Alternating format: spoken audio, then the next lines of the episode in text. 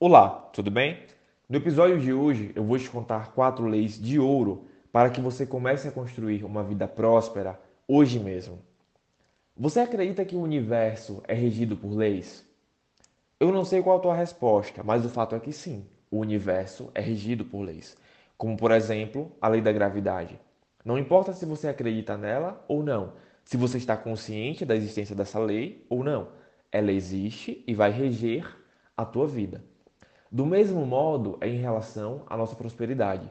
Existem leis que regem o quão próspero nós seremos. Leis que podem te ajudar a construir uma real conexão com teu parceiro, com a tua parceira. Leis que podem te ajudar a crescer em tua profissão. Leis que podem te ajudar a lidar melhor com as suas emoções. Você está interessado em conhecer essas leis?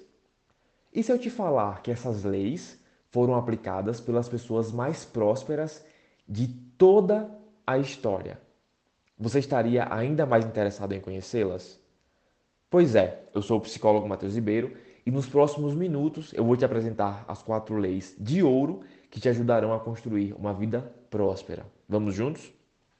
A primeira das leis é a lei da visão. Você já parou para pensar que toda pessoa que constrói algo que você considera relevante no mundo você costuma defini-la como visionário? Você até mesmo diz: olha, Fulano teve visão, Fulana tem visão. Qual a diferença entre elas e você? Por que, que ela tem visão e você não tem? Será que um dos fatores principais que definem isso é o fato de construir essa visão? Ou seja, parar e planejar o que você quer construir?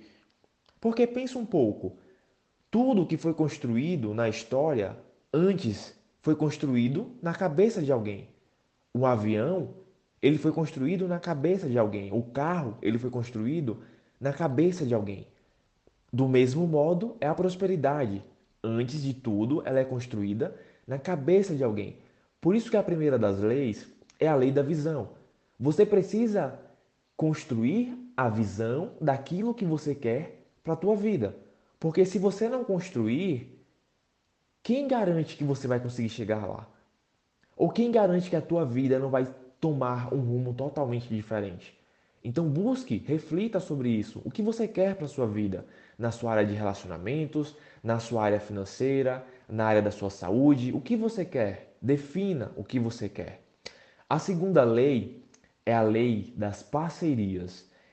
Ninguém consegue construir nada valioso no mundo sozinho. Ninguém. Nem ao mundo você veio sozinho, você precisou de ajuda. Então, como é que você espera construir algo valioso no mundo sozinho? Você não consegue. Nós nascemos para viver em sociedade. Por quê? Porque em sociedade nós somos mais fortes, nós somos mais criativos, nós conseguimos chegar mais longe. Então, olha para a tua vida. Qual a dificuldade que você está enfrentando hoje? O que é que está sendo difícil para você hoje? Está sendo difícil lidar com suas finanças? Busca alguém que entende de finanças. Está sendo difícil lidar com alguma questão da tua saúde? Busca alguém que entenda desse assunto. Está sendo difícil lidar com as suas emoções?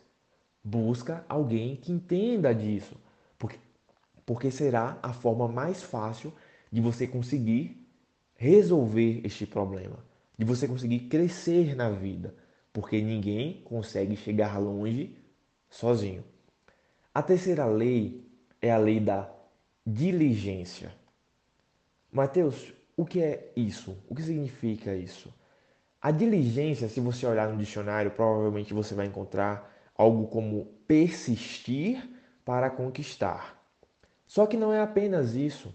Quando nós falamos em diligência, quando nós falamos em conquistar objetivos, não é apenas a persistência que vai fazer com que você os conquiste, e sim a inteligência, saber trabalhar de um modo inteligente, buscar melhorar os processos que você aplica hoje em sua vida, na sua empresa, no teu relacionamento, enfim.